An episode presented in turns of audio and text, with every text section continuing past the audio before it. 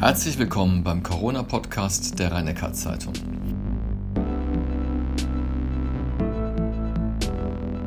Heute geht es um die Nebenwirkung des Impfstoffs von AstraZeneca und die unerklärliche Anweisung des Sozialministeriums, keinen Impfstoff mehr dem Klinikum zur Verfügung zu stellen.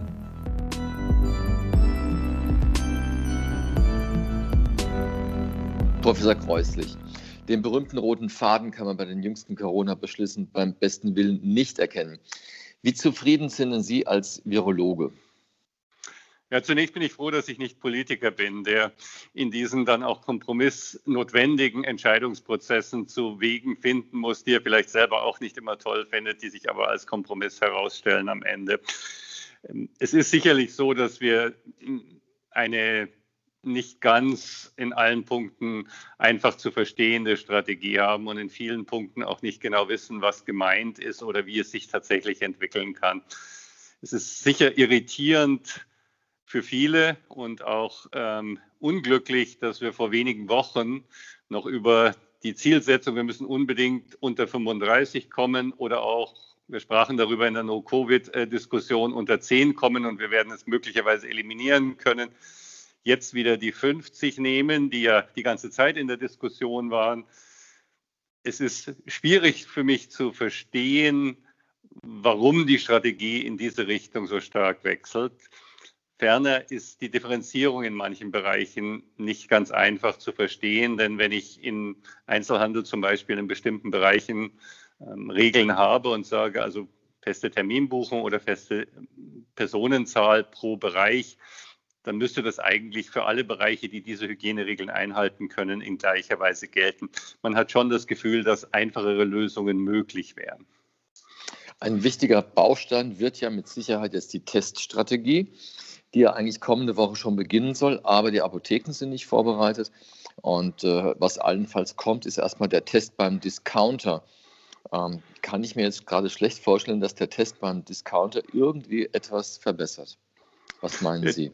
Der Test beim Discounter wird die epidemiologische Situation kaum verbessern können. Wo er hilfreich sein kann, ist, wenn sich Familien, Freunde treffen wollen, was ja jetzt wieder erlaubt ist in gewissem Umfang, aber unsicher sind, dass dann die Personen an der Eingangstür einen Schnelltest machen. Sie kaufen den Test, sie haben ihre Freunde oder Familienangehörigen zu Gast, sie machen einen Schnelltest und ähm, wissen dann auch, dass zu diesem Zeitpunkt, wenn man sich zum Abendessen oder wofür auch immer trifft, die Personen, die dort zusammenkommen, alle nicht infiziert sind oder mit, mit hoher Wahrscheinlichkeit nicht infiziert sind. Der Schnelltest ist ja nicht sicher in dem Sinne, dass es garantieren kann. Da kann ich schon einen, einen Gewinn erkennen. In einer massenhaften Selbsttestung der gesamten Bevölkerung in Deutschland sehe ich nicht sehr viel Sinn, muss ich ehrlich sagen. Ich halte diese Schnelltests für eine, für eine sinnvolle und hilfreiche einen sinnvollen und hilfreichen Baustein in der gesamten Teststrategie. Ich will Ihnen das Beispiel am Klinikum nennen. Bei uns ist es ja schon seit langem so und dabei waren wir mit unter den ersten, als die Schnelltests noch viel kritischer gesehen wurden, äh, auch durch die Arbeit von Frau Kollegin Denkinger bedingt hier am Klinikum eingeführt. Die Schnelltests äh, für Personen, die ins Klinikum kommen, Patienten, die ins Klinikum kommen und keinen Test vorweisen können, um das Einschleppen in die Klinik zu verhindern. In ähnlicher Weise kann man sich das in anderen Bereichen vorstellen. Schnelltests für Lehrer zum Beispiel, für Erzieher, wie sie ja auch ähm, vorgesehen sind. Alle diese Maßnahmen halte ich durchaus für sinnvoll, auch in den Bereichen, wo wir Lockerungen machen, durch Schnelltests höhere Sicherheit zu erzielen. Also den Grundgedanken, man öffnet die Gastronomie, aber die Gäste müssen sich halt am Eingang einem Schnelltest unterziehen, bevor sie zum Essen kommen. Diese Dinge kann ich alle als sinnvoll erkennen. Millionenfach unkontrolliert und eher zufällig viele Leute, die sich selbst testen, hat für mich eher nicht viel Sinn, weil ich nicht glaube, dass wir dadurch die Epidemie deutlich stärker in den Griff bekommen würden. Deswegen wäre mir eine, ein strategischer Einsatz der Schnelltests lieber. Im Moment habe ich ein bisschen das Gefühl, dass so wie wir im Dezember ähm, mit sehr großem Trara das Gefühl hatten, sowohl in der Wahrnehmung als auch in der medialen Öffentlichkeit, jetzt kommt die Impfung und in wenigen Wochen wird die Sache vorbei sind und dann ganz überrascht waren, dass eben nicht gleich alle geimpft sein konnten, was allerdings vorher bekannt war. So habe ich das Gefühl, dass im Moment unglaublich viel Erwartung auf die Schnellteststrategie gesetzt wird in der aus meiner Sicht komplett irrigen Annahme, dass dann die Pandemie aber ganz schnell vorübergehen, wenn wir nur genügend Schnelltests haben. Ich glaube, dass das total überbewertet ist. Auf die Impfkampagne kommen wir gleich noch zu sprechen, aber ich wollte zuvor noch das Augenmerk richten auf kommende Woche, und zwar Heidelberg und die Landkreise dürfen ja, vorausgesetzt die Inzidenz bleibt bei unter 50, dürfen äh, in den Landkreisen und in Heidelberg die Geschäfte geöffnet werden. Ähm, besteht da eigentlich nicht die Gefahr, dass dann gerade erst recht Menschen aus Gebieten wie zum Beispiel Mannheim äh, anreisen quasi und das Virus erst recht verbreiten?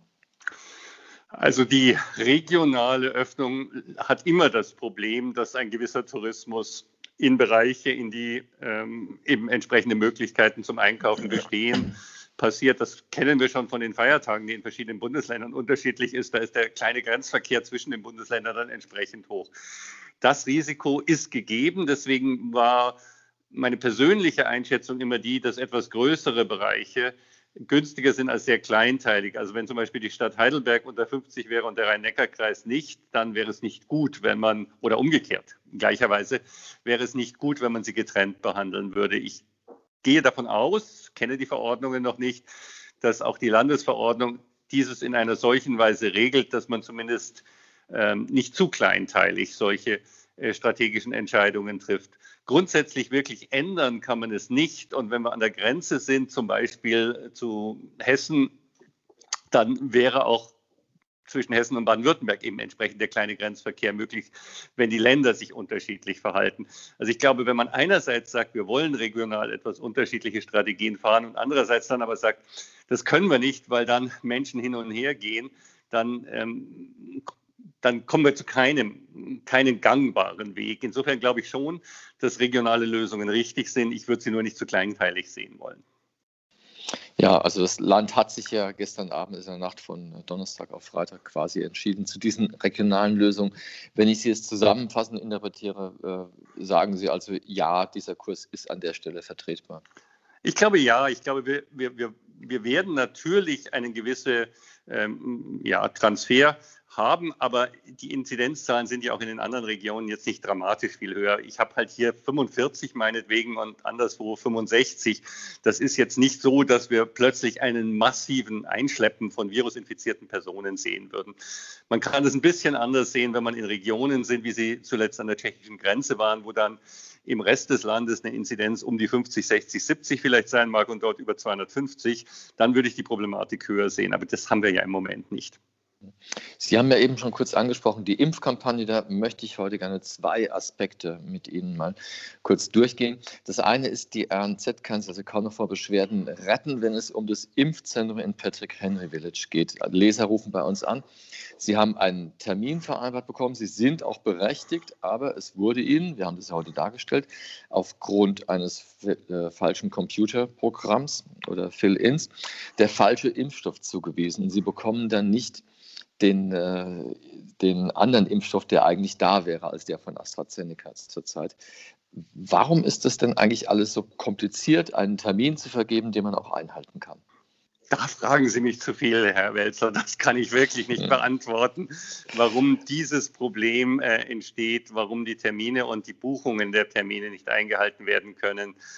Was ich nicht genau weiß, ist, woher das Problem, also dieses Problem kann ich gar nicht beurteilen, aber woher die generellen Probleme stammen, ist immer schwer zu beurteilen. Ist es tatsächlich so, dass im Impfzentrum Termine vergeben werden und ähm, dann eigentlich keine Möglichkeit besteht? Oder ist es die manchmal, nach meiner Kenntnis zumindest, auch wenn ich hier auch nicht in die Details einge, eingedacht bin, ähm, manchmal unklare Liefersituation, welcher Impfstoff kommt denn nun tatsächlich in welcher Menge. Ob das jetzt besser geworden ist, weiß ich nicht, aber zumindest vor einigen Wochen war es durchaus so, dass sehr kurzfristige Änderungen in den äh, in den Lieferungen von Impfstoffen waren. Und wenn dann plötzlich statt 2000 eben nur 1000 Dosen kommen, aber für die größere Zahl, die avisiert war, bereits entsprechend Impftermine vergeben wurden, dann wird natürlich das Impfzentrum auch dafür kritisiert, kann aber gar nichts dafür. Ob das hier allerdings so ist oder nicht, das kann ich nicht beurteilen. Das weiß ich wirklich nicht. Ja, Herr Kreuslich, ich frage Sie natürlich äh, jetzt nicht sozusagen ins Blaue hinein, sondern das Uniklinikum organisiert ja auch Impfungen, wenn auch intern. Ja. Und äh, da, daher rührt auch ein bisschen diese Stoßrichtung. Wie handhaben Sie das denn, dass bei Ihnen die Mitarbeitenden auch die richtige Impfung bekommen und dass die Termine auch funktionieren? Also wir haben nur einen Impfstoff bekommen. Wir haben nur den AstraZeneca-Impfstoff, ähm, den wir am Klinikum selbst verimpfen können. Ähm, der, die mRNA-Impfstoffe werden ausschließlich in den zentralen und Kreisimpfzentren eingesetzt. Das heißt, ähm, Mitarbeiter der Priorität 1, die dort eben auch einen Termin hatten, mussten und müssen auch weiterhin zu den Impfzentren gehen und können nicht am Klinikum damit geimpft werden. Uns wurde, das war vom Sozialministerium die Entscheidung, dass der AstraZeneca-Impfstoff den Kliniker auch zur Verfügung gestellt wird für die Mitarbeterimpfung, die mRNA-Impfstoffe nur über die zentralen und Kreisimpfzentren. Wir hätten es gerne auch anders gemacht, aber so ist die Entscheidung und da können wir auch nichts dran ändern. Wir haben jetzt äh, etwa 4.500 Dosen des AstraZeneca-Impfstoffs hier erhalten und auch verimpft. Mit Ende dieser Woche sind sie alle. Ähm, das ging zunächst nach der Prioritätengruppe und jetzt zuletzt deutlich erweitert, auch an weitere Mitarbeiter, die eben patientennah und für den Krankenhausbetrieb notwendig sind. Ähm, die Impfdosen, die, die, ähm, der, die Impfung ist sehr gut angenommen worden. Die Impftermine, wir hatten mehrere hundert, äh, 400, 500 Impfungen pro Tag über den betriebsärztlichen Dienst, sind sehr gut angenommen worden. Es gab natürlich auch bei uns Kritik darüber, dass äh, die Prioritätenliste manchmal anders gesehen und manchmal wahrscheinlich auch nicht bewusst, aber in der Reihenfolge nicht glücklich ähm, abgearbeitet worden ist. Die momentane Problematik ist eher die, dass mit Entscheidung auch wieder des Sozialministeriums die weitere Impfung mit dem AstraZeneca-Impfstoff bei uns nicht mehr möglich ist, weil wir keinen mehr kriegen. Ähm, da sind wir nicht glücklich darüber, können auch nicht ganz nachvollziehen, warum es zu dieser Entscheidung gekommen ist. Wir würden zum Beispiel jetzt gerne auch ähm, die Studierenden in den klinischen Semestern impfen wollen. Wir würden auch gerne die Mitarbeiterinnen und Mitarbeiter, die noch nicht geimpft sind, die aber auch für den Betrieb des Klinikums und der Fakultät essentiell sind, weiter impfen. Aber es ist jetzt die Entscheidung getroffen worden, dass uns kein Impfstoff mehr zur Verfügung gestellt wird und alle Mitarbeiter von uns wieder in die Impfzentren gehen müssen. Das ist für mich schwer nachvollziehbar, weil es ja gut funktioniert hat. Die 4.500 Impfdosen sind sehr zeitnah und geräuschlos verimpft worden. Und wir verstehen nicht ganz, warum man das nicht in dieser Form weiter umsetzen könnte, zum Beispiel um den Studierenden in den klinischen Semestern auch die patientennahe Ausbildung wieder sicher zu ermöglichen und auch damit eine höhere Sicherheit insgesamt zu erzielen. Ähm, gleichzeitig in die Impfzentren, die auch schon eine erhebliche Belastung haben, noch mehr Belastung hineinzubringen, das ist für mich nur schwer nachvollziehbar. Das irritiert es etwas, weil die Strategie war eigentlich so angekündigt, dass er in die Breite der Impfstoff verteilt wird, also auch künftig in Hausarztpraxen. Das heißt aber wirklich, dass sie auch künftig keinen Impfstoff mehr bekommen werden. Das können wir nicht sagen. Wir bemühen uns darum. Aber im Moment, die letzte Aussage war die, das ist die Situation.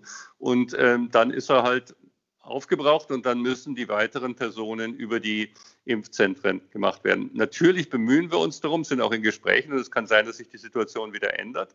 Im Moment ist das so ausdrücklich nicht, weil der Kreis nicht will, sondern das ist eine landesweite Entscheidung.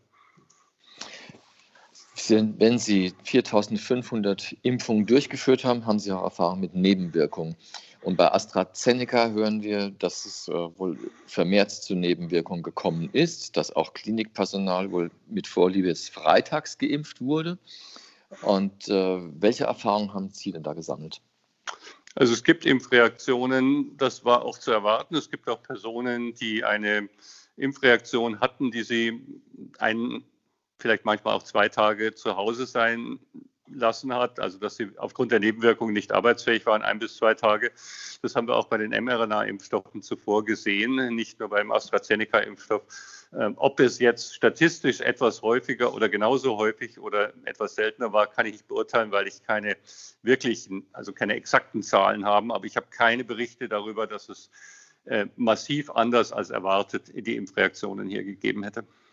Das Paul-Ehrlich-Institut hat am Donnerstag angegeben, 30 Prozent hätten Reaktionen wie Schüttelfrost und Fieber, 50 Prozent hätten schwache Reaktionen.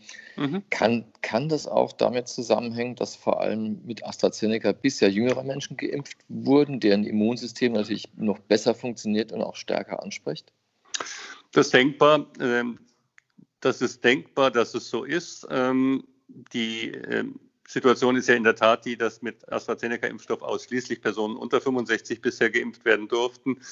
Die äh, mRNA-Impfstoffe zum großen Teil an Personen über 65 Jahre geimpft wurde. Ich kann es persönlich nur aus Einzelfall berichten von Personen, die es mir erzählt haben, Mitarbeiterinnen und Mitarbeiter und andere Personen, die ich kenne. Mein Sohn zum Beispiel ist auch in der Intensivmedizin in Hamburg tätig und der hat den mRNA-Impfstoff bekommen und ist dann äh, erstmal einen Tag zu Hause auf dem Sofa gelegen und konnte sich fast nicht mehr rühren. So schlapp war er und hatte Schüttelfrost und alles dazu. Das gibt es auch beim mRNA-Impfstoff. Es kann sein, dass es beim AstraZeneca etwas höher ist, das kann ich nicht wirklich beurteilen, aber es ist jetzt nicht dramatisch anders. Äh, mal generell gesprochen, wenn man es sich impfen lässt oder das bevorsteht, ist denn eine heftige Gegenreaktion besser als keine Reaktion?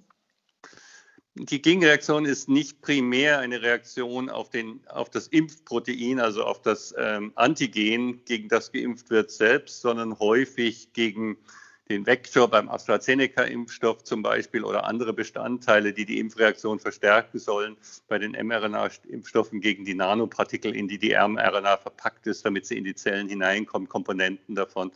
Insofern kann es schon sein, dass es die Immunantwort noch mehr stimuliert, wenn da noch eine starke Impfreaktion ist. Ich weiß aber von Personen, die hatten überhaupt keine Impfreaktion, die haben gar nichts gemerkt und wir haben anschließend die Antikörper bestimmt hier am Klinikum, also Mitarbeiterinnen oder Mitarbeiter des Klinikums haben die Antikörper bestimmt, die hatten sehr hohe.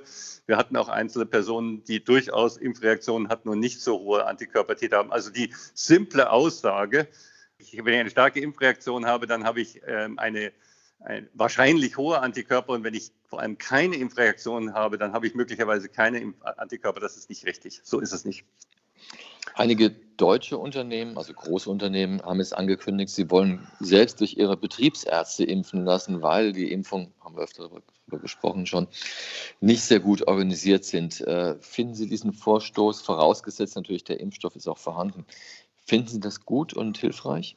Ich halte jeden, jeden Weg, vorausgesetzt genügend Impfstoff ist da, in die Breite zu gehen mit der Impf Impfung für sinnvoll und richtig. Das deckt sich ja mit dem, was wir eben besprochen haben, dass wir es sehr begrüßen würden, auch weiterhin am Klinikum selbst impfen zu können. Letztlich sind wir auch ein Betrieb, der über den betriebsärztlichen Dienst impft. Ein Gesundheitsbetrieb, der besondere Voraussetzungen hat, aber auch nichts anderes. Wenn also der Impfstoff verfügbar ist und nicht anderen, die eine höhere Priorität haben, möglicherweise aufgrund der Schutzwürdigkeit weggenommen werden würde. Wenn das äh, gewährleistet ist, dann halte ich es für total sinnvoll, dass in möglichst vielen Bereichen geimpft wird.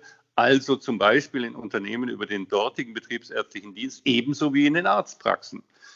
Wir hatten das letzte Woche, glaube ich, schon besprochen, wenn es möglich war, 20 Millionen circa Grippeimpfungen im letzten Jahr durchzuführen, warum dann nicht entsprechend auch große Zahlen in den Arztpraxen? Wir fangen jetzt gerade an, in einzelnen Bundesländern, auch Baden-Württemberg, testhalber in Arztpraxen zu verimpfen.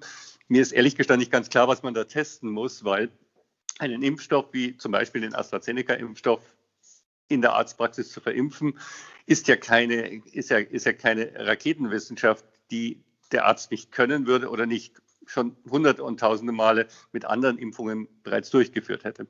Also der limitierende Faktor ist im Moment sicher der Impfstoff und es bringt nichts, geringe Mengen von Impfstoff dann an die Betriebsärzte zu verteilen und dann wieder den Aufruhr zu bekommen, dass zwar gesagt wird, dass hier bei den Betriebsärzten geimpft wird, aber dann doch kein Impfstoff da ist. Also wir müssen die Logistik, wie es an den, an den, an den Impfling kommt, mit der Möglichkeit, ausreichende Dosen haben, so zusammenbringen, dass es funktioniert.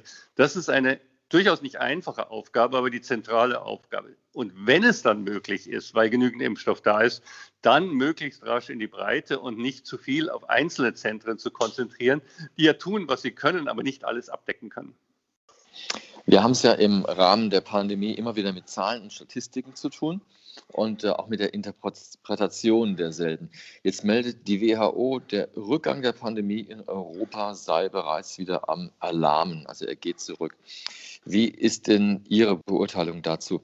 Liegt das daran, dass die Zahlen schon so niedrig sind, dass natürlich ein Rückgang immer schwieriger zu messen sein wird? Oder ist das quasi ein Alarmsignal, dass wir vielleicht doch gerade jetzt in den erwarteten letzten Wochen dieser zweiten Welle besonders aufpassen sollten?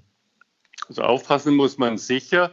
Ich glaube nicht, dass es ähm, ein Problem ist, dass kein Rückgang mehr möglich wäre. Im letzten Frühjahr ging der Rückgang auch deutlich weiter nach unten und blieb dann auch niedrig. Also es ist jetzt nicht begründbar, warum wir um die 50 wie bei uns in der Inzidenz rumbleiben müssen und nicht auf eine niedrigere kommen könnten.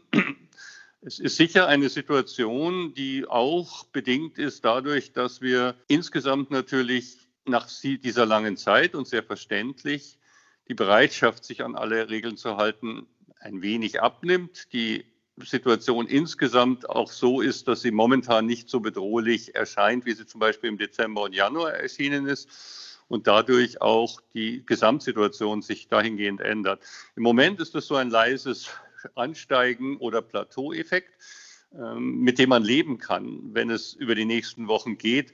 Ähm, die Situation in die Zukunft hinein ist halt die, dass ich ungerne in eine Phase jetzt in den nächsten Wochen und Monaten komme, wo immer mehr Personen, die eine Erstimpfung erhalten haben, aber noch keinen kompletten Impfschutz haben, zusammenkommen mit einer hohen Inzidenz, weil das ist dann eine Brutstätte für das Entstehen von Varianten, die möglicherweise dem Impfstoff entkommen können.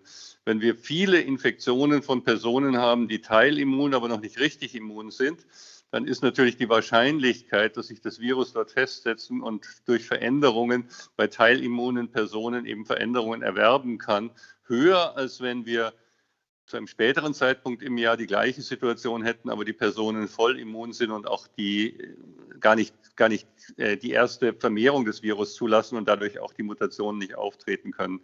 Also in einer Phase, wo viele Menschen Erstimpfung erhalten haben, eine gewisse Teilimmunität haben, gleichzeitig eine sehr hohe, das haben wir im Moment nicht, aber wenn wir es hätten, eine gleichzeitig sehr hohe Inzidenz zu haben, wäre aus virologischer Sicht betrachtet ähm, die ungünstigste Brutstätte, wenn man befürchtet, dass Immunvermeidungsvarianten auftreten können. Deswegen wäre es schon gut, in dieser Phase nicht so hoch zu kommen. Jetzt, äh, wenn man das über die Handydatenauswertung macht, und das wird ja regelmäßig so gemacht, äh, kann man ja die Mobilität der Menschen messen und da haben wir quasi wieder vorpandemisches Niveau derzeit oder steuern darauf zu. Äh, das heißt, um auf den Anfang zurückzukommen, die Lockerungen, die jetzt verabschiedet wurden, sind die noch maßvoll oder sehen Sie da eine gewisse Gefahr? Ja, Gefahr ist immer da, wenn wir Veränderungen machen. Man muss beobachten, was passiert, aber einfach wie ein Kaninchen vor der Schlange zu sitzen und zu sagen, ich mache gar nichts, weil eine Gefahr besteht, ist auch nicht hilfreich.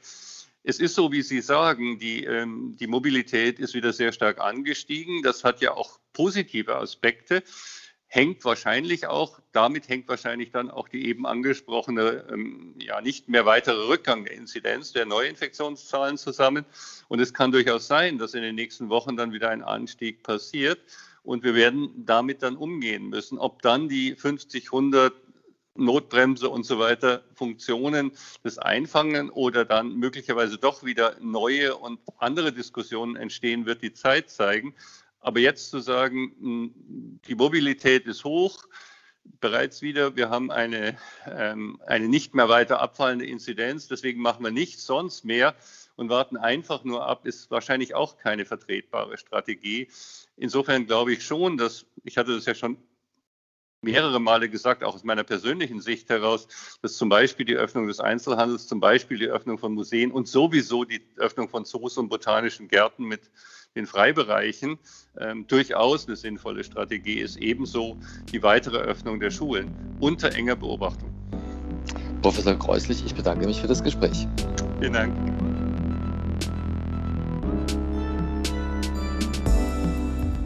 Dies war die 42. Folge des RNZ Corona Podcasts mit Hans-Georg Kreuslich, dem Chef-Virologen am Heidelberger Universitätsklinikum.